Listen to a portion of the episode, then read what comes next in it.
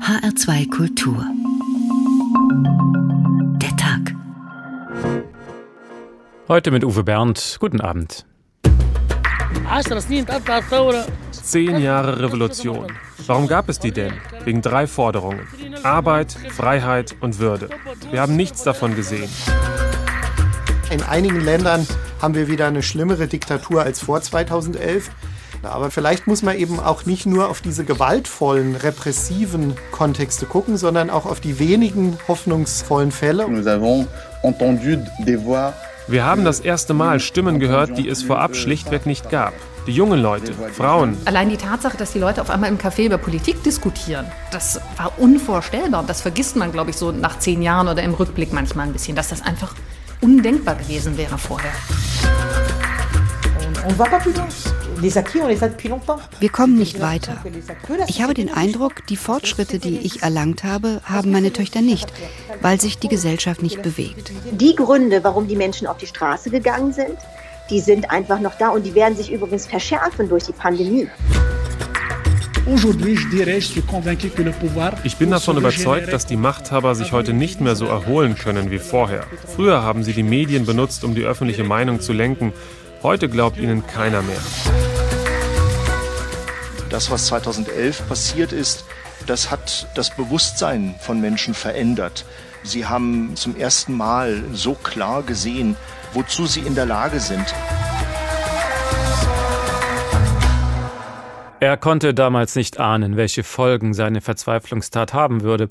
Als sich der tunesische Gemüsehändler Mohamed Bouazizi vor zehn Jahren selbst verbrannte, war das ein Protest gegen die Willkür der Behörden und der Polizei.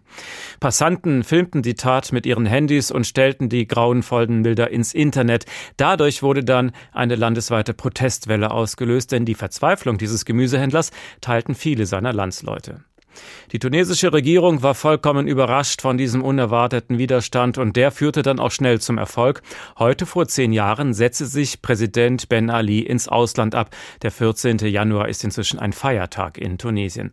Doch wie viel Grund gibt es noch zu feiern? Das fragen wir heute. Im Keim erstickt Fragezeichen zehn Jahre nach der Arabellion.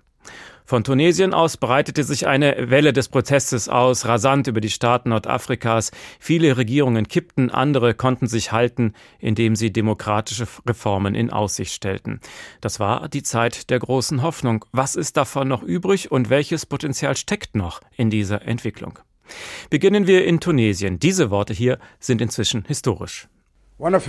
Ich habe euch verstanden. Diese mittlerweile berühmten Worte spricht Tunesiens Langzeitmachthaber Ben Ali vor gut zehn Jahren. Was er verstanden haben will, den Zorn in den Straßen, ausgelöst durch den Tod von Mohamed Bouazizi. Nachdem die Polizei dem Gemüsehändler seine Ware wegnimmt und ihn misshandelt, übergießt sich der 26-Jährige damals mit Benzin und zündet sich an. Seine Selbstverbrennung löste durch die Informationsverbreitung der sozialen Medien in Tunesien Massendemonstrationen aus und eine Revolution. Als er sich in die Ecke gedrängt fühlt, versucht der autokratische Langzeitpräsident Ben Ali zu beschwichtigen. Ja, ich habe euch verstanden. Ich habe alle verstanden. Den Arbeitslosen, den Demonstranten und den, der mehr Freiheiten verlangt. Ich habe euch verstanden. Zehn Tage nach dem Tod von Gemüsehändler Mohamed Bouazizi flüchtet Ben Ali nach 23 Jahren an der Macht aus Tunesien nach Saudi-Arabien, wo der 83-Jährige 2019 stirbt. Ben Ali hat das Land zu einem Polizei- und Überwachungsstaat umgebaut. Zehn Jahre nach seinem Abgang ist Tunesien auf dem schwierigen Weg zur Demokratie. Trotzdem, der Frust und die Enttäuschung sitzen noch heute bei vielen tief. Vor allem in strukturschwachen Regionen wie in Sidi Bouzid, wo auch Mohammed Bouazizi herkam, der sich damals selbst in Brand gesteckt hat. Sidi Bouzid hat kein Meer für Tourismus oder schicke Hotels. Hier lebt auch Issam. Er ist arbeitslos. Zehn Jahre Revolution. Warum gab es die denn? Wegen drei Forderungen. Arbeit, Freiheit, Würde. Wir haben nichts davon gesehen. 20.000 junge Ingenieure verlassen jährlich das Land. Die Ärzte gehen auch alle. Die restlichen gehen illegal nach Italien, zu den Terroristen nach Syrien, Irak oder Libyen und der Rest verkauft Haschisch. Tatsächlich ist die Arbeitslosigkeit in Tunesien seit der Revolution höher als davor. Junge, frustrierte Männer ohne Aufgabe. Das kann ein Nährboden für Extremismus sein, warnen Experten schon lange. In den ersten Jahren nach dem politischen Umbruch hat es eine Vielzahl islamistischer Anschläge in Tunesien gegeben. Zum Beispiel 2015 auf Besucher des Bardo-Museums in Tunis und Touristen im Urlaubsort Sus. Seither hat sich die Sicherheitslage in Tunesien deutlich verbessert. Der Tourismus hat sich erholt, bis zur Pandemie. Auch politisch ist Tunesien gelähmt. Soziale Reformen für die Bevölkerung kommen nicht voran. Ständig wechseln Ministerpräsidenten. Das Parlament bleibt auch nach den Wahlen im Herbst 2019 weiterhin zersplittert.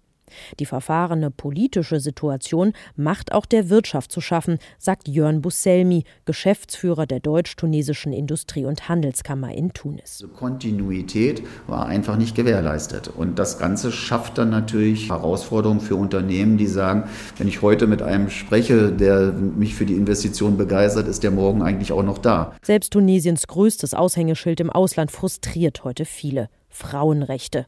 Bei der viel gepriesenen modernsten Verfassung der sogenannten arabischen Welt hapert es an der Umsetzung. Alte Gesetze werden nicht reformiert. Sowohl politisch als auch gesellschaftlich haben die Tunesier noch viele Baustellen, zehn Jahre nach der Revolution. Dunja Sadaki über den Beginn des sogenannten arabischen Frühlings in Tunesien. Selbst im Vorzeigeland dieser Bewegung gibt es also noch viele Baustellen und die wollen wir jetzt analysieren mit Professor Rashid Ouaissa, Politikwissenschaftler an der Universität Marburg. Schönen guten Abend. Ja, schönen guten Abend. Also, genau heute vor zehn Jahren ist Ben Ali aus Tunesien geflohen. Es ist also Feiertag. Ist den Menschen dort heute zum Feiern zumute? Das ist eine schwierige Frage. Zum Teil ja äh, und zum Teil noch nicht. Äh, das heißt, die Hoffnung äh, stirbt zuletzt, wie, äh, zuletzt, wie es, es heißt. Äh, äh, Sie haben es ja in, in diesem kurzen Bericht gesagt, die, die Motto der, der damaligen Revolution hieß Freiheit, Würde und Arbeit. Ich denke, für Freiheit sind einige Räume geschaffen. Man muss, darf nicht vergessen, dass Tunesien und die Tunesier haben unter der schlimmsten Diktatur äh, der Region gelebt, eine der schlimmsten Diktaturen der Region gelebt. Insofern, heute haben wir es zwar mit äh, äh, äh relativ instabile Situation, gerade die sozioökonomischen Gründe, die auch im Bericht äh, genannt worden sind, äh, vollkommen richtig mit einer Arbeitslosigkeit von etwa 18 Prozent. Die Aussichtslosigkeit, die Pandemie hat die Lage nicht leicht gemacht. Insofern die Menschen sind schon mit ihren Alltagsproblemen äh, zu äh, äh, beschäftigt und äh, kein, äh, um ihr auf Ihre Frage zurückzukommen, kein wirklich äh, ähm, äh, Lust groß zu feiern. Dennoch, man darf nicht die Errungenschaften beiseite legen. Heute muss diese Regierung und alle Regierungen, die nach 2011 gefolgt, äh, ähm, äh, gekommen sind, äh, sich tagtäglich rechtfertigen. Und das ist doch doch ein, Grund, ein Grundpfeil der Demokratie und das ist in Tunesien da. Die Regierung, wir haben es in, in letzter Woche die Diskussion, ich habe heute mit Kollegen aus Tunesien lange debattiert, äh, Wissenschaftler, äh, dass die Regierung jetzt vier Tage Lockdown nur, äh, wobei es eigentlich mehr Bedarf äh, an Lockdown ist, äh, nur für vier Tage, weil sie das nicht rechtfertigen können oder das heißt, sie stehen tagtäglich unter Rechtfertigungsdruck und das ist ein Grund zu feiern. Wir haben gerade gehört, die Verfassung in Tunesien gilt als die modernste der arabischen Welt. Aber bekommen das eigentlich die Menschen im Alltag auch zu spüren oder ist das eine rein abstrakte Geschichte, die nur die Intellektuellen diskutieren? Äh, sowohl als auch äh, eine rein intellektuelle Geschichte, wobei, wie gesagt, diese Freiheiten, dass die Polizei nicht so einfach äh, in ihren Haus kommt und sie festnimmt, wenn sie kritisieren und, und so weiter. Die Medien sind relativ frei, die kritisieren äh, und das steht alles in der Verfassung. Natürlich gibt es einige äh, äh, Bausteine, die nicht umsetzbar sind, gerade in, was in der Verfassung steht, auch in der äh, regionalen Verteilung des Reichtums. Das ist noch nicht erfolgt und äh, einige weitere Punkte wie, wie Laizität und, und und, äh, und äh, Rechte der Frauen, also die kompletten Rechte der Frauen, die sind noch nicht umgesetzt, wenn wir die Diskussion um Erbschaft und so weiter. Aber es bewegt sich langsam. Es bewegt sich langsam. Ich habe den Eindruck, dieser Pandemie hat auch die Debatten ein bisschen gestoppt, weil sonst war es so, dass selbst die islamistischen Partei, die an der Macht ist, auch äh, äh, so äh, Zugeständnisse gemacht hat bezüglich der äh, äh Erbschaft für Frauen, äh, sprich äh, so äh, genau wie, wie der Mann äh, quasi in, in Erbschaft beteiligt ist. Es gibt einige, äh, äh einige, wie gesagt, offenen Baustellen äh, oder wo die äh, Verfassungswirklichkeit noch nicht Wirklichkeit ist, aber im Alltag spürt man ein bisschen mehr Freiheit oder viel mehr Freiheit als in, in, in der Zeit äh, von Ben Ali. Deswegen dieser Vergleichsebene darf man, glaube ich, nicht vergessen. Tunesien bleibt ein Modell für die Region und äh, die Hoffnung, wie gesagt, stirbt zuletzt. Und was macht denn Tunesien besser als die anderen Staaten in der Region? Also wenn es ein Vorbild sein soll, in den meisten Staaten funktioniert es eben nicht. Äh, eben, in den meisten äh, Staaten äh, funktioniert nicht, mit Ausnahme von der zweiten Welle von sogenannten Arab Spring, wo in Sudan jetzt ein, ein Pakt zwischen Militär und Zivilisten stattgefunden hat, dass das Militär versprochen hat, in den nächsten drei Jahren die Macht komplett an die Zivilisten zu übergeben. In anderen Staaten, nehmen wir mal Algerien oder Ägypten, wo eine Reautoritarisierung stattgefunden hat. Also also das ist schlimmer als in Zeiten von Mubarak, was wir heute in, in, in Ägypten erleben und das gleiche äh, in Algerien. Insofern äh, dieser Freiheit, diese, diese, diese Demokratie, diese Strukturen, die geschaffen sind in Tunesien äh, und die Würde des Menschen, äh, die errungen äh, äh, wurde, ist schon modellhaft und viele Menschen in der Region nehmen immer noch Tunesien als Beispiel. Und wie stabil ist diese Entwicklung in Tunesien? Wäre da ein Rollback auch denkbar, dass das alles wieder zerbricht oder sagen Sie, da sind wir über den Berg? Wir sind über dem Berg. Insofern, weil wir auch keine Institution haben, die die Macht an sich reißen würde in Zeit von Ben Ali. In Zeit von Ben Ali war es das äh, Geheim, die Geheimdienste und die Polizei. Äh, in, in, Tunis, äh, in Algerien und äh, Ägypten haben wir die Armee. Die beiden Instanzen, die in der Regel miss, Macht äh, missbrauchen, sowas haben wir in Tunesien nicht. Die Parteien können nicht mal alleine regieren. Sie müssen immer in, in, in eine Koalition regieren. Äh, insofern die, die äh, habe ich äh, habe ich keine Angst, dass es sozusagen zu einer Art Ben Ali bis wird oder in zweiter Phase wie die Diktatur unter Ben Ali. Klar, die Tiefstaat ist immer noch da, die die Bürokratie ist ist noch nicht hat noch nicht gelernt sozusagen, dass sie für die Belange des, der Menschen da ist, dass der Lernprozess geht langsam. Ähm, die einzige Angst ist tatsächlich die soziale-ökonomischen Umstände, die in der Tat äh, kippen und äh, zu Unruhen führen können. Aber es gibt nicht die Instanz, die die Macht usurpieren wird, äh, sprich äh, äh, missbrauchen wird. Das war der Politikwissenschaftler Professor Rit Uaissa von der Universität Marburg. Herzlichen Dank. Unsere literarischen Ausschnitte kommen heute von dem amerikanischen Autor Peter Hessler. Die Stimmen vom Nil, eine Archäologie der ägyptischen Revolution, erschien im Hansa Verlag. Der Autor lebte während der Arabellion in Kairo und er beschreibt das Leben einiger Menschen dort, zum Beispiel den Müllmann Said.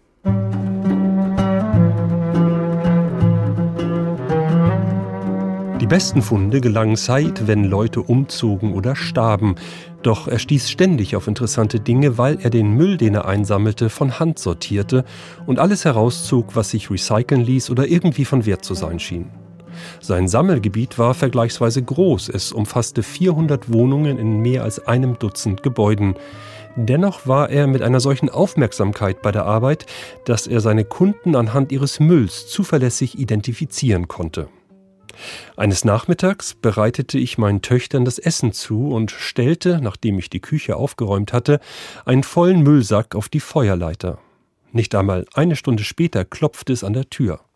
Als ich sie öffnete, stand Said mit einer kleinen Metallgabel in der Hand vor mir. Die war noch im Reis, sagte er. Wenn, was hin und wieder vorkam, ein muslimischer Trinker von seinem schlechten Gewissen geplagt wurde und seine Alkoholvorräte entsorgte, tauchte Said mit den diskret in einer schwarzen Plastiktüte verstauten Flaschen vor meiner Tür auf, damit ich den Wiederverkaufswert der Spirituosen taxierte. Selbst eine Flasche Whisky, die nur noch zu einem Viertel gefüllt war, ließ sich gut verkaufen, da die meisten Bewohner der Stadt große Hemmungen hatten, einen der wenigen Schnapsläden in Kairo zu betreten. Said war Muslim und nachdem ich ihn besser kennengelernt hatte, verriet er mir, dass er beabsichtigte, bei den diversen Post-Tahir-Wahlen für die Kandidaten der Muslimbrüderschaft zu stimmen. Er war der Bewegung allerdings nicht offiziell verbunden, zudem nahm er das islamische Alkoholverbot längst nicht so ernst wie die meisten ägyptischen Muslime. Wenn er nach einem anstrengenden Arbeitstag bei uns in der Wohnung vorbeischaute, bat er mich oft um ein kaltes Bier. Er war der einzige Gast, den ich je zu Hause bewirtet habe, der sein Lehrgut selbst mitnahm. Er wusste ja, dass es am Ende so oder so wieder in seinen Händen landete.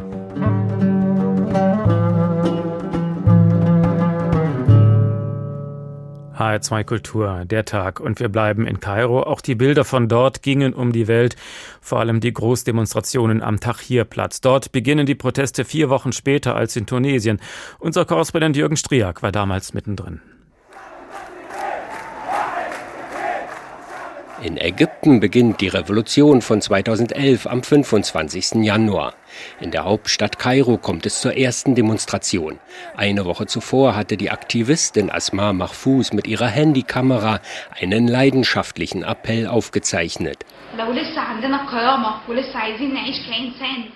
Wenn wir noch ein bisschen Würde haben und wie Menschen in diesem Land leben wollen, dann müssen wir am 25. Januar auf die Straße gehen und unsere Rechte einfordern. Sie veröffentlicht das Video auf Facebook. Es erreicht binnen Tagen Hunderttausende Ägypter. Die damals 25-jährige Betriebswirtin gehört zur oppositionellen Bewegung 6. April. Andere prominente Mitglieder sind der Bauingenieur Ahmed Maher sowie der Blogger Mohammed Adel, der zur Vorbereitung der Proteste die serbische Aktivistengruppe Otpor in Belgrad besucht hatte. Dort bekam ich erklärt, wie man friedliche Demonstrationen organisiert, wie man die Menschen mobilisiert, Gewalt vermeidet und wie man der Gewalt der Sicherheitskräfte begegnet. Die Aktivisten schwärmen aus, sie verteilen Flugblätter und nutzen die sozialen Medien zur Mobilisierung. Am 25. Januar beteiligen sich rund 25.000 Menschen an den Protesten gegen das Regime. Zumeist junge, gebildete Leute aus der Mittel- und auch der Oberschicht. Eine wirklich kritische Masse wird erst drei Tage später erreicht, am Freitag des Zorns. Rund 100.000 Ägypterinnen und Ägypter gehen am 28. Januar auf die Straße. Wenige Stunden zuvor hatten die Aktivisten massenhaft Kurzmitteilungen verschickt, in denen stand, versammelt euch vor den Moscheen und Kirchen, bildet Demonstrationszüge, verzichtet auf religiöse Symbole. Auf der Flucht vor dem Tränengas frage ich einen Demonstranten im Laufschritt, ob er denn keine Angst vor der Polizei habe.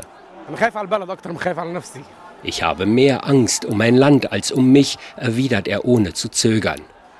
Ein junger Ingenieur zieht zornig einen historischen Vergleich. Wir leben wie zu Pharaonenzeiten. Aber heute, heute jagen die Sklaven die Pharaonen weg. Ab dem 4. Februar herrscht Volksfeststimmung auf dem Platz. Die Demonstranten halten ihn besetzt und machen aus der Revolution eine riesige Werbeaktion für die Freiheit.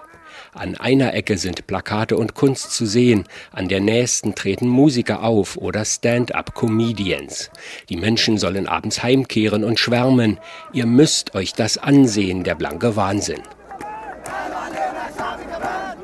Und genau das tun die Leute. An manchen Tagen kommen mehrere hunderttausend Menschen zum Tahrirplatz. Lehrer bringen sogar ihre Schulklassen mit. Am 11. Februar tritt Präsident Hosni Mubarak schließlich zurück. Bis hierhin klingt die Geschichte so ähnlich wie in Tunesien, aber in Ägypten ging sie halt ganz anders weiter. Heute sind die Militärs an der Macht, von Demokratie kann keine Rede sein. Jürgen Striak arbeitet auch heute noch in Kairo. Schönen guten Abend. Guten Abend. Schon beim Rücktritt von Mubarak vor zehn Jahren war nicht so ganz klar, ob das nun wirklich der Druck der Straße war oder ob da nicht schon die Militärs ihren Einfluss haben spielen lassen. Wie ist Ihr Eindruck so im Rückblick? Ja, es gibt ja bis heute bislang keine Dokumente, die belegen, was hinter den verschlossenen Türen damals tatsächlich passiert war. Aber es gibt einiges, das darauf hinweist, dass das im Land ja mächtige Militär tatsächlich auf Mubaraks Rücktritt gedrängt hat, beziehungsweise womöglich gleich ganz die Entscheidung getroffen hat. Der Volksaufstand in Ägypten dauerte ja 18 Tage lang. Also die Armee hatte genug Zeit dazu, Strategien zu entwickeln. Und der ägyptische, nein, der Ägypten-Experte Robert Springbock, der damals 2011 an einer Marinehochschule der US-Marine lehrte, der hatte eine Woche vor dem Sturz Mubaraks im Interview erklärt, dass er Hinweise darauf habe, dass die Armee Mubarak als Sündenbock präsentieren will, also um die Demonstranten zufriedenzustellen und gleichzeitig würde sie sich als Beschützerin der Revolution präsentieren, also die Armee. Und das hat sie dann ja auch tatsächlich gemacht. Und so wurde sie von vielen Demonstranten begrüßt. Die Armee hatte versprochen, das Blutvergießen zu beenden, äh, das ja auch während der Revolution stattfand. Und sie hat versprochen, für einen geordneten Übergang zur Demokratie zu sorgen. Äh, und das haben viele Menschen halt geglaubt. Und es gab 800 Tote in dieser Zeit. Und trotzdem war das Militär beliebt beim Volk. Wie kann das sein?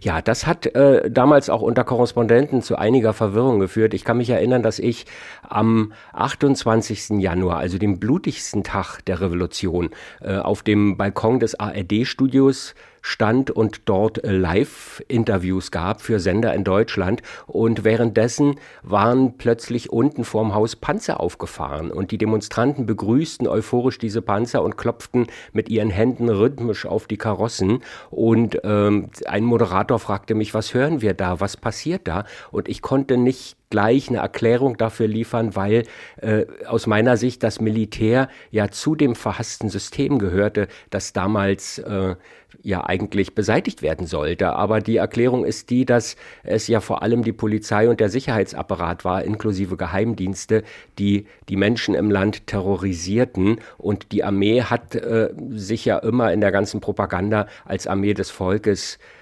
präsentiert und das hatten viele Leute einfach verinnerlicht und sie hatten auch gehofft, dass das Blutvergießen speziell auch an jenem Tag dann mit der Armee ein Ende hat. Es gab dann auch demokratische Wahlen. Die islamistischen Muslimbrüder haben sie gewonnen, wurden dann aber nach einem gut einem Jahr von den Militärs wieder abgesetzt. Und da gab es auch keinen Aufschrei der Bevölkerung?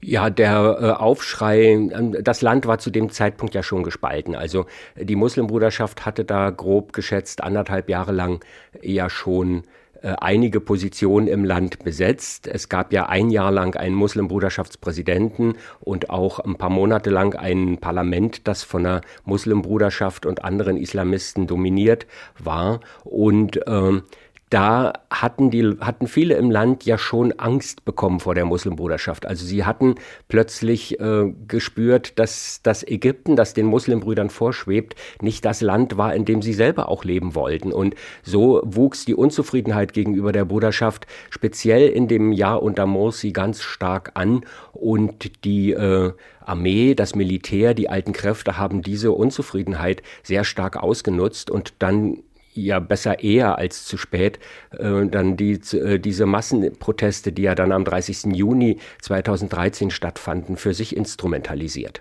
Seitdem haben die Militärs die Macht fest in der Hand. Sie haben in einem Buch über Ägypten geschrieben, die Lebensrealität heute würde sie verblüffend an die damalige DDR erinnern. Wie meinen Sie das? Ja, das ist mir in der Tat äh, in den vergangenen Jahren unter Sisi immer wieder so gegangen. Äh, es gibt ein Zitat von Abdel Fattah el-Sisi, der ja seit einigen Jahren auch Präsident ist und das da lautet, 2018 hat er gesagt, dass äh, dass seine wichtigste Aufgabe sei, dafür zu sorgen, dass so etwas wie 2011, also dieser Volksaufstand, nie wieder im Land passiert. Und äh, in der Realität äh, hatte das die, hat das die Folge, dass die Armee und die alten Kräfte die komplette Kontrolle übers Land wieder übernommen haben. Es findet eine Gleichschaltung in allen Bereichen statt. Alle wichtigen klassischen Medien werden vom Militär kontrolliert. Das Militär hat Kaderschmieden aufgebaut gebaut, wo junge Funktionäre unter Anleitung der Armee zu regimetreuen Nachwuchsfunktionären ausgebildet werden sollen, die inzwischen ja auch schon in den Verwaltungen äh, gelandet sind. Und es gibt regimetreue Blockparteien im Parlament, die das Parlament dominieren. Es gibt frohgemute Jugendkonferenzen. Also es ist so eine Art äh, Propagandaspektakel, das wir da erleben, das mich wirklich sehr an die DDR erinnert, mit dem Unterschied, dass, äh, dass, dass es in der DDR nicht annähernd so brutal war. Wie groß schätzen Sie denn die Chance ein, dass jetzt zehn Jahre später wieder so ein gewisser arabischer Frühling in Ägypten erwachen könnte? ja, ich sehe nicht, wie äh, diese Erwachung, dieses Erwachen äh, aussehen könnte. Es gibt ja keine nennenswerte Opposition mehr im Land. Die Kritiker, die Oppositionellen, die Aktivisten sind entweder eingeschüchtert, verstummt, sie sind im Gefängnis gelandet oder gleich ganz ins Ausland gegangen. Auch das betrifft sehr viele. Und äh, die wenigen verbliebenen Menschenrechtsgruppen zum Beispiel in Ägypten arbeiten unter großen Gefahren, wie eine Verhaftungswelle ja im November auch wieder zeigte. Also ich sehe äh, vor allem nicht, dass es mittelfristig Leute in Ägypten geben könnte, die diese Massen oder diesen Protest wieder äh, führen und mobilisieren könnten. Es gibt keine Wortführer mehr. Die sind alle verstummt oder im Ausland. Es gibt einige kritische Parteien, die ägyptischen Sozialdemokraten zum Beispiel mit ganz geringem Einfluss, aber ein äh, Funktionär der Sozialdemokraten, der jetzt ihr Parteiführer ist, sagte mir vor einer Weile im Interview, was wir jetzt in Ägypten erleben würden, wäre die Rückkehr zur Tyrannei. Das war unser Ägypten-Korrespondent Jürgen Striak. Herzlichen Dank. Und wir bleiben noch einen Augenblick in Kairo und hören, wie es dem Müllmann Said weitergeht. Irgendwann hat er sogar ein Handy.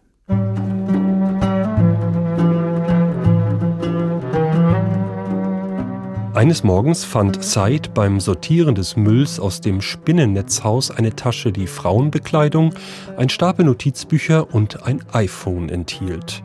Es war Saids fundreichster Tag seit langem.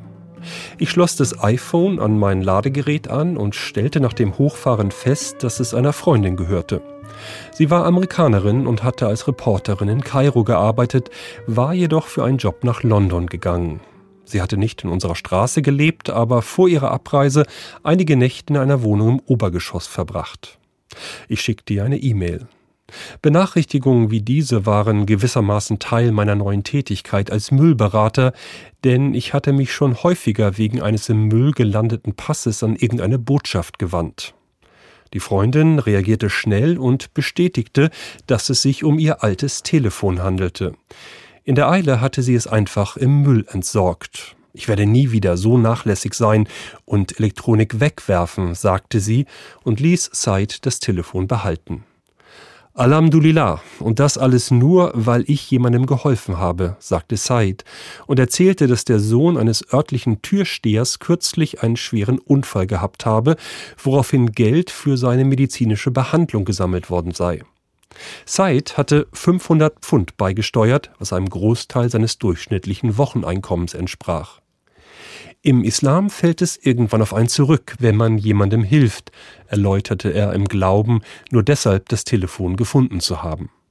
Er bat mich, es vorübergehend für ihn aufzubewahren, denn er wollte etwas so Wertvolles nicht mit sich herumtragen, außerdem brauchte er Zeit, um zu überlegen, wie er es am besten verkaufen sollte.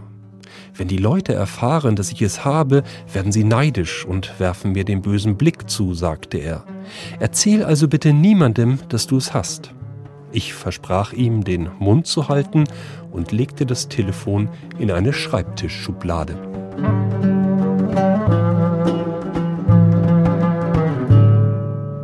HR2 Kultur, der Tag im Keim erstickt, zehn Jahre nach der Arabellion. Nach Tunesien und Ägypten schauen wir uns ein weiteres Land an, Algerien. Auch dort kann man bis heute nicht von einem glücklichen Ende der Proteste reden, aber klein beigeben will das Volk noch lange nicht. C'est mon ADN. Révolution dans les gènes, c'est mon ADN. Revolution in ihrer DNA. Sie fließt in ihren Adern, singt die Rapperin Rajam Zien. Die algerische Künstlerin singt aus dem Exil im tschechischen Prag und ruft nach dem Sieg über das repressive algerische Regime, dass er doch endlich kommen solle. Liebe Donna Victoria, wir sind immer noch hier, warten auf dich. Wir reden nur über dich. Es ist lange her, seit du verschwunden bist. Die Flamme erlischt nicht. Rajamsien meint den sogenannten arabischen Frühling. Denn in Algerien hat er nicht zu einem demokratischen Wandel geführt. Die meisten Demonstrationen, vor allem in der Hauptstadt Algier, wurden mit viel Polizeigewalt im Kern erstickt. Und trotzdem, 2019 füllten sich die Straßen landesweit mit Hunderttausenden Demonstrierenden. Der Grund? Der über 80-jährige Präsident Abdelaziz Bouteflika wollte zum fünften Mal zur Präsidentschaftswahl antreten. Ein Hohn für viele Algerier. Bouteflika ist nach mehreren Schlaganfällen seit Jahren schwer erkrankt und sitzt im Rollstuhl. Der Machthaber, der seit Jahren nicht mehr öffentlich zum algerischen Volk gesprochen hat, symbolisierte wie kein anderer das korrupte herrschende Machtsystem. Neun Jahre nach der Niederschlagung des arabischen Frühlings gelang es dem Regime nicht mehr, die Protestbewegung, den sogenannten Hirak, von den Straßen zu kriegen. Der massive Druck auf den Straßen führte schließlich zum Rücktritt Bouteflikas. Zahlreiche Vertraute kamen wegen Korruption vor Gericht. Die abgehaltenen Neuwahlen 2019 und auch das Verfassungsreferendum im November 2020 wurden von vielen Algeriern trotzdem boykottiert. Das Regime habe nur die Köpfe ausgetauscht, so der Vorwurf. Besonders in die Kritik geraten Algeriens Präsident Abdelmajid Tebboune. Nach einer Corona-Infizierung wurde er zur Behandlung in ein deutsches Krankenhaus gebracht. Dass Tebboune sich zur Behandlung ausfliegen lässt und die algerische Bevölkerung mit dem maroden Gesundheitssystem zurechtkommen muss, habe die Wut noch gesteigert sagt Aktivist Abdulwahab Fassawi. Ich bin davon überzeugt, dass die Machthaber sich heute nicht mehr so erholen können wie vorher. Früher haben sie die Medien benutzt, um die öffentliche Meinung zu lenken. Heute glaubt ihnen keiner mehr. Die Leute nutzen soziale Netzwerke. Zuvor haben die Machthaber die Öleinnahmen dazu genutzt, um sozialen Frieden zu kaufen. Jetzt haben sie dafür kein Geld mehr. Révolution dans les gènes, c'est mon ADN. Donja Sadaki über die Protestbewegung in Algerien. Also auch dort brodelt es bis heute im Volk. Was wird daraus werden, wenn das Regime den sozialen Frieden eben nicht mehr so einfach kaufen kann? Dr. Irene Weipert-Fennert forscht am Leibniz-Institut Hessische Stiftung Friedens- und Konfliktforschung. Und der Titel unserer Sendung lautet ja im Keim erstickt? Fragezeichen. Und sie betonte das Fragezeichen. Ich habe sie gefragt, ob er diese weit verbreitete Bewertung zu negativ ist. Ja, absolut. Mein größtes Problem an diesem Fragezeichen ist tatsächlich, dass es suggeriert, dass etwas schon vorbei ist, was wir bereits abschließend bewerten können. Tatsächlich sind die Prozesse, die 2010, 11 begonnen haben, mitten am Laufen. Und das kann man am besten daran erkennen, dass wir seit 2016 und ganz verstärkt ab 2019 eine immense Protestwelle, eine zweite Protestwelle gesehen haben, die auf der ersten Protestwelle aufbaut, Lehren gezogen hat, positive wie negative und hier die politischen Ordnungen weiter herausfordert. Aber von dieser zweiten Protestwelle hat man zumindest bei uns viel weniger gehört. Und daraus schließen wir gerne den Schluss, naja, dann war es wohl nicht so effektiv. Ist das ein falscher Schluss? Ich denke, das ist ein falscher Schluss. Vor allem, weil die zweite Welle die Lehren gezogen hat, die uns heute helfen, nach vorne schauen zu können, und zwar in welche Richtung der Nahe Osten, die arabische Welt gehen kann. Oft wird beispielsweise das ähm, konfessionelle Spaltungen zwischen Schiiten, Sunniten herangezogen, um zu zeigen, dass diese Region nach wie vor chaotisch und in traditionellen Konfliktlinien fest ver äh, verhaftet ist. Zum Beispiel die zweite Welle im Irak und im Libanon. Hier haben Protestbewegungen Bottom-up, also Graswurzelbewegungen, genau diese Spaltungen herausgefordert und gesagt, wir wollen diese politischen Systeme, die auf dieser Spaltung aufbauen, überwinden. Beispiel zum Beispiel in Algerien. Hier gibt es eine Jahrzehnte, Jahrhunderte Spaltung entlang eines Identitätskonflikts. Hier werden die Berber, die Amazigh, wie sie sich selbst bezeichnen, immer wieder versucht, von der arabischsprachigen Bevölkerung auszugrenzen. Hier haben Proteste, die 2019 auch den Diktator Bouteflika gestürzt haben, nebeneinander, also Amazir neben Arabern, äh, versucht, diese Konfliktlinie zu überwinden. Sie haben beide Flaggen hochgehalten. Sie haben versucht, sagen, ein neues Narrativ entstehen zu lassen, die genau die Spaltungen, die es schon so lange gibt, versucht zu überwinden. Und glauben Sie auch, das gelingt? Kann man durch diesen arabischen Frühling diese alten Spaltungen überwinden? Die sind ja Jahrhunderte alt. Diese Spaltungen sind konstruiert. Die sind nichts Naturgegebenes. Die haben mit kolonialer Vergangenheit zu tun. Sie haben mit autokratischen Herrschaftspraktiken zu tun. Und ich sage bestimmt nicht, dass das von heute auf morgen überwunden wird. Aber dass es sozusagen herausgefordert wird und ein neues Narrativ von den Bevölkerungen selbst hergestellt wird, das ist wirklich bemerkenswert und das ist auch unterstützenswert. Und vor allem sollten wir uns nicht erstmal hinschauen, genauer hinschauen und versuchen zu verstehen, was vor Ort passiert. Und das ist eben weit mehr als das negative Bild, das wir heute haben, nach dem Motto, es hätte sich nichts verändert. Wie sollte also ein neues Narrativ aussehen in der Region? Es sollte zunächst einmal genauer hinschauen und die Überwindung dieser Identitätskonfliktchen, die die Politisierung von Identitäten und auch eine Essentialisierung darstellen, nicht für bare Münze nehmen. Das haben wir zum Beispiel ganz deutlich gesehen, nur mit der regionalen Konfliktlinie zwischen Saudi-Arabien und Iran. Hier ist immer wieder das Narrativ, dass Sunniten gegen Schiiten schon seit Jahrhunderten sich gegenüberstehen würden. Aber die Praxis jahrzehntelang war zum Beispiel im Irak, wo diese Konfliktlinie sehr wichtig geworden ist, dass Sunniten mit Schiiten gerade in mittlerer Oberschicht nebeneinander gelebt haben und gar nicht so richtig wussten, welche Identität sie eigentlich hatten, bevor sie politisiert wurde. Das heißt, es sind gar nicht jahrhundertealte Konflikte, die dort überwunden werden müssen, sondern das sind jüngere Prozesse. Und gerade wenn wir Sunniten versus Schiiten uns anschauen, das ist ein Produkt der letzten zehn Jahre, beziehungsweise seit 2003, als der Irak aus der regionalen Machtbalance rausgenommen wurde durch eine äh, externe Intervention der Amerikaner. Das heißt, was Saudi-Arabien und Iran versuchen in ihrem regionalen Streit um Hegemonie, ist genau diese Identitäten zu politisieren und die Menschen nun versuchen, gegen dieses Narrativ zu kommen, die Spaltung zu überwinden. Und wir sollten diese Spaltung, also diese Überwindung, diese neuen Narrative erstmal zulassen. Wir sollten es glauben und wir sollten vor allem nicht die Diktatoren unterstützen, die genau versuchen, uns das Gegenteil zu erzählen. Ein anderes Beispiel wäre beispielsweise die äh, Islamisten. Hier schaffen es immer wieder äh, Saudi-Arabien, Ägypten etc., die Islamisten als die Erzfeinde der Demokratie darzustellen. Das kann man natürlich kontrovers diskutieren. Aber es geht nicht darum, uns immer wieder auf die Seite der Diktatoren zu stellen, die genau diese Spaltungen forcieren um weiter Unterstützung auch vom Westen zu bekommen. Wobei ausgelöst wurden diese ganzen Proteste ja nicht von Intellektuellen, sondern von ganz einfachen Leuten, die einfach verzweifelt waren und nicht mehr wussten, wie sie ihr Leben gestalten können. Kommt sowas bei diesen einfachen Leuten auch an? Genau genommen sind diese einfachen Leute, das ist eine Mischung, ja. Also das sind Menschen, die mit sozioökonomische Missstände erleben, sei es Jugendarbeitslosigkeit, hohe Preise, stagnierende Löhne und, und einfache Leute. Das kann ein Arbeiter sein, das ist aber auch schon eine Mittelschicht, die geht zwar um eine, auch eine bedrohte Mittelschicht. Ähm, hier sich also verschiedene Schichten, Klassen, wie sie es auch immer nennen wollen, vermischen und die sich zusammentun mit Menschen, die politische Forderungen haben oder Menschen, die eben beides haben. Es, das perfekte Wort dafür war eigentlich 2011, war Karama. Es ging um Würde. Würde sowohl im sozioökonomischen Bereich als auch im politischen Bereich. Und jetzt zum Beispiel in Algerien und Tunesien, das Wort ist Hogra, da geht es um die Wut, die durch eine Missachtung von, von Respekt und von Würde ausgelöst wird. Und das kann ein politischer Auslöser sein, wie zum Beispiel die Wahl oder der, der Versuch ähm, von Bouteflika in Algerien wieder als Präsident sich aufstellen zu lassen.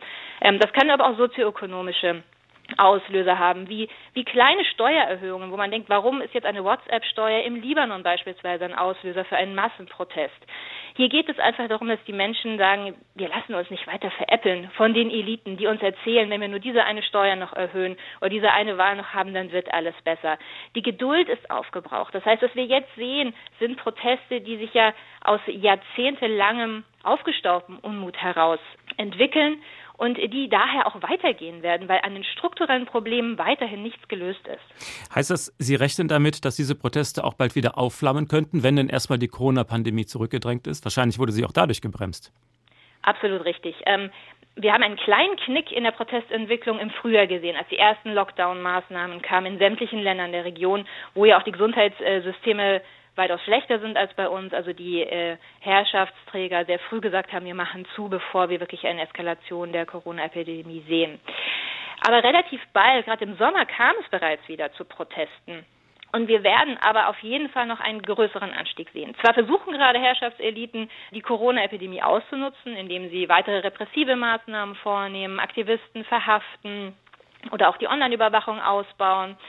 Aber wie gesagt, an den strukturellen Problemen wird sich nichts verändern. Im Gegenteil, sie werden sich durch Corona weitaus verschlimmern, denn die Wirtschaftslage, die wirtschaftlichen Verwerfungen sind immens. Allein letztes Jahr sind 25 Millionen Arbeitsplätze, schätzt man, verloren gegangen. Und das in einer Region, die eben an akuter Arbeitslosigkeit gerade von jungen und gut ausgebildeten Menschen leidet.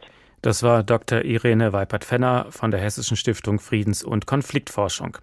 Und wir hören noch einen weiteren Ausschnitt aus dem Buch Die Stimmen vom Nil, eine Archäologie der ägyptischen Revolution von Peter Hessler. Als damals in Kairo die Demonstrationen am Tahrirplatz begannen, sind die Menschen dorthin gezogen. Ganze Massen waren das, aber unser Müllmann Said, der wollte nicht.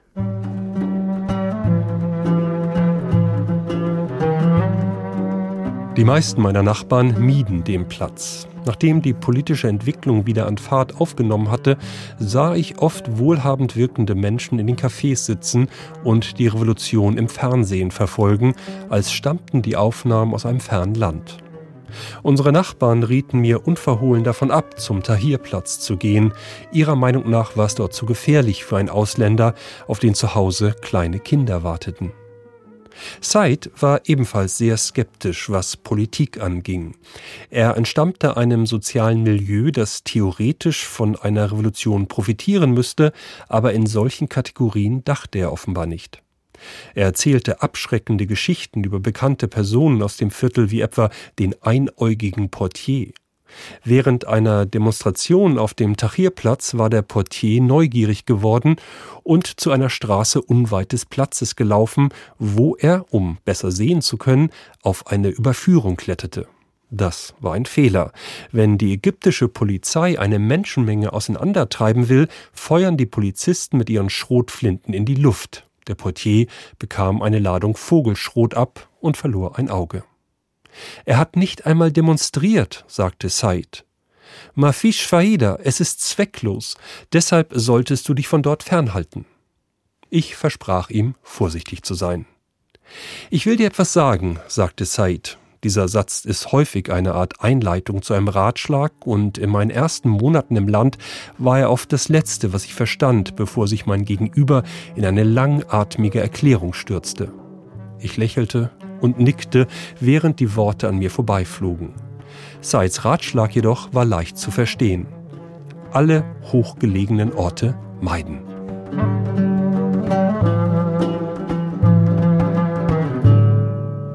Im Keim erstickt, Fragezeichen, zehn Jahre nach der Arabellion.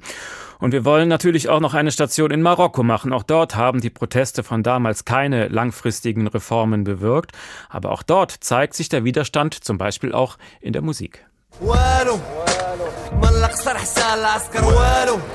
Walu, nichts habt ihr verändert, dröhnt es 2011 in den Kopfhörern vieler marokkanischer Jugendlicher. Kurz zuvor haben sie in sozialen Medien und im Fernsehen gesehen, wie Altersgenossen in Tunesien ihren Diktator vertrieben haben. Im Musikvideo zeigt Rapper L-Hacket die hässlichen Seiten Marokkos. Arme Marokkaner, die in Bruchbuden leben, ohne Arbeit, ohne Perspektive. Ein Bild, das Marokkos Herrschende ungern ins Ausland transportieren. Marokko ist das Urlaubsland mit der mystischen Sahara-Wüste, kunterbunten Souks mit Teppichen und süßem Minztee. So süß schmeckt das Leben für die Marokkaner allerdings nicht, findet Lhakt. Meine Musik nenne ich Rap Prisonnier, Hip-Hop der Gefangenen. Ich betrachte uns alle als Gefangene. Wir sind gefangen in Ideologien, in Konventionen, in Armut. Wir sind nicht frei. All das will ich mit meiner Musik ausdrücken.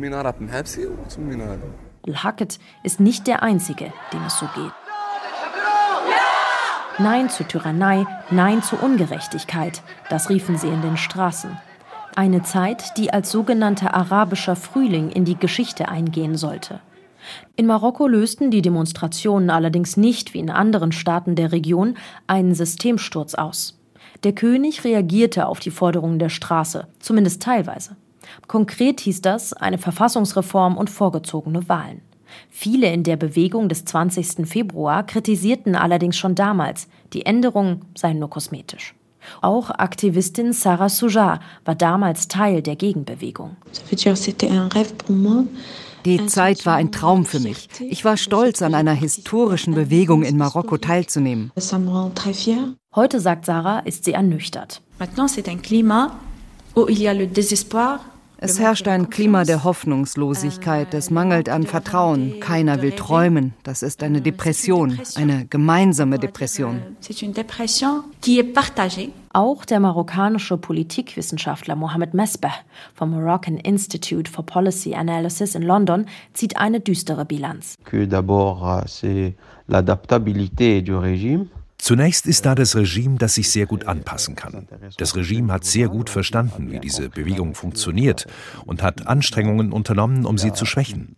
Und ich denke auch, dass die Militarisierung der Revolution in der MENA-Region, wie Libyen und Syrien, Leute dahin getrieben haben, sehr genau darüber nachzudenken, ob es ein arabischer Frühling oder doch ein Winter sein soll. Die Stabilität in Marokko geht über alles. So sieht es vor allem das Regime und auch das Ausland. Denn das Königreich spielt aus europäischer Sicht eine immer wichtigere Rolle. Es ist Partner Europas in der Migrationspolitik und in der Terrorismusbekämpfung. Diese Strategie gehe zwar auf, sagt Khadija Riyadi von der marokkanischen Menschenrechtsorganisation AMDH. Seit dem sogenannten arabischen Frühling habe sich dennoch etwas in Marokko verändert. Seit 2011 ist die Angst zurückgegangen. Ich würde sogar sagen, sie hat die Seiten gewechselt, weil ihnen die Repression als einziges Mittel erscheint, um die eigene Machtposition noch zu schützen. Das sieht auch Sofian Hinani so. Er gehört zum Kollektiv Elil, das sich für sexuelle und Geschlechtervielfalt in Marokko einsetzt. Nous avons entendu des voix wir haben das erste Mal Stimmen gehört, die es vorab schlichtweg nicht gab. Die jungen Leute, Frauen, Personen aus der LGBTQ-Gemeinschaft, diese hat man in der marokkanischen Gesellschaft immer versucht unsichtbar zu machen. Der marokkanische Frühling hat ihnen eine Stimme gegeben. Soziale Medien, so Sofian Henani, wirkten wie ein Katalysator. Verstecken kann das Regime nichts mehr. Dunja Sadaki traf Oppositionelle in Marokko. Fragt sich, wie lange das Regime diese Entwicklung noch ignorieren kann. Professor Oliver Schlumberger ist Politikwissenschaftler an der Universität Tübingen und er untersucht genau solche Transformationsprozesse. Schönen guten Abend. Guten Abend, vielen Dank für die Einladung. Von welchen Faktoren hängt es ab, ob ein Regime sich wandelt oder nicht?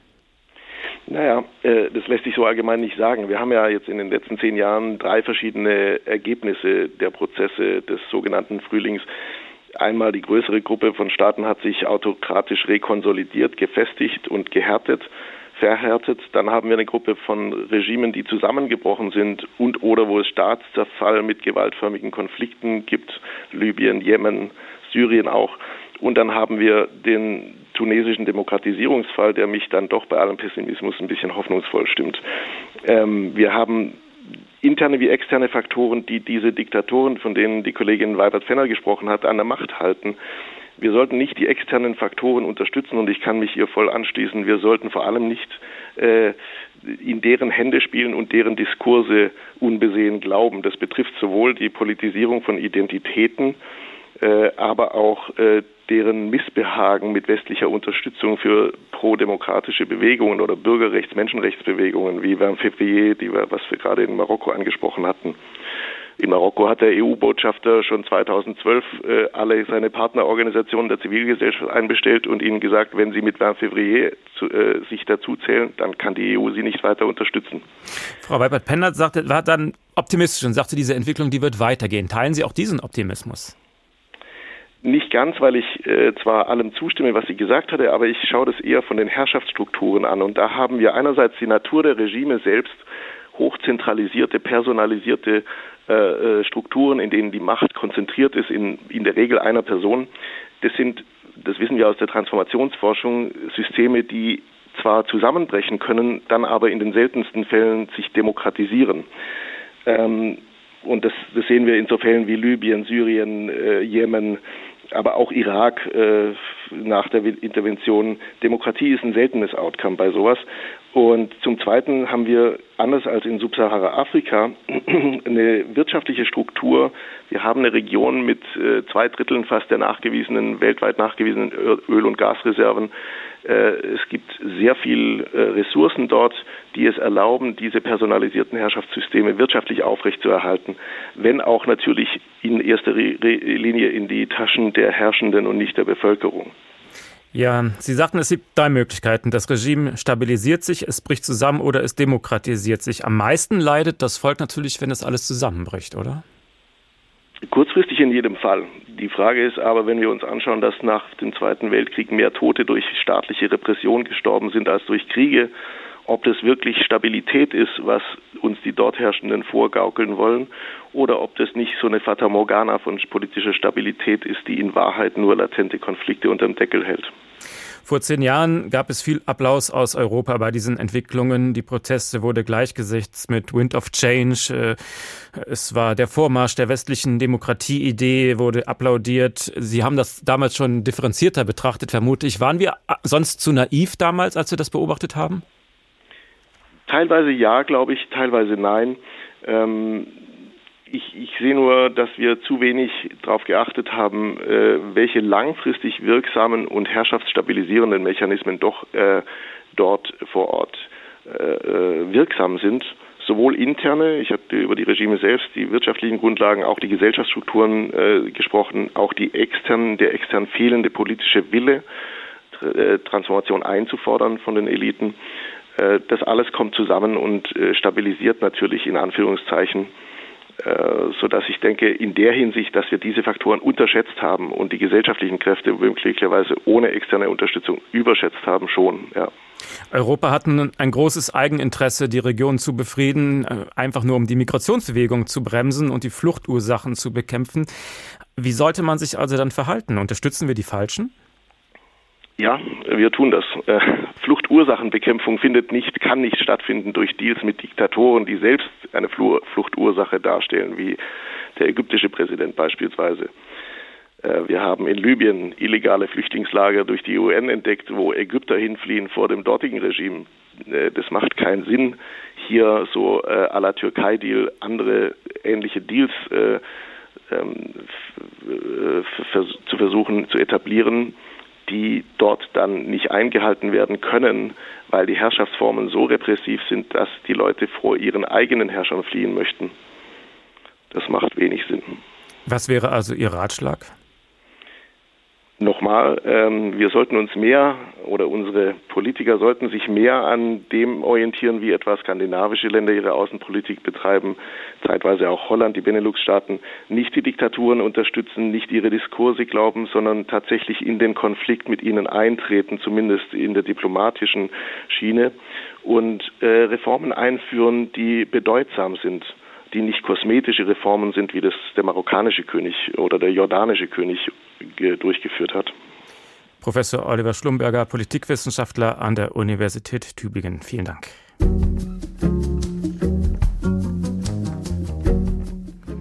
Im Keim erstickt, zehn Jahre nach der Arabellion und das Fragezeichen bleibt stehen. Mein Name ist Uwe Bernd, schönen Abend noch.